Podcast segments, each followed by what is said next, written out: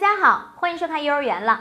父母是孩子的第一任老师，也是孩子的一面镜子。从孩子小的时候就以父母为参照物，也是孩子努力的榜样。有些父母的存在，时刻提醒着孩子不要变成这样的人。至于后者，不言而喻，家长已经失去天然的威信，甚至被孩子看不起。这和父母的财富、身份、地位、学历都无关，很多时候是因为做了这些事情。我们首先来看看有哪些事情。第一点就是忍让，家长对孩子宠爱有加，生怕孩子不顺心，唯恐家庭里发生不愉快，于是对孩子无原则的让步，结果往往适得其反。第二点就是说教，一些家长惯于抓住一点，喋喋不休，好像孩子就真的一无是处。长此以往呢，孩子容易产生厌烦或者不满的情绪。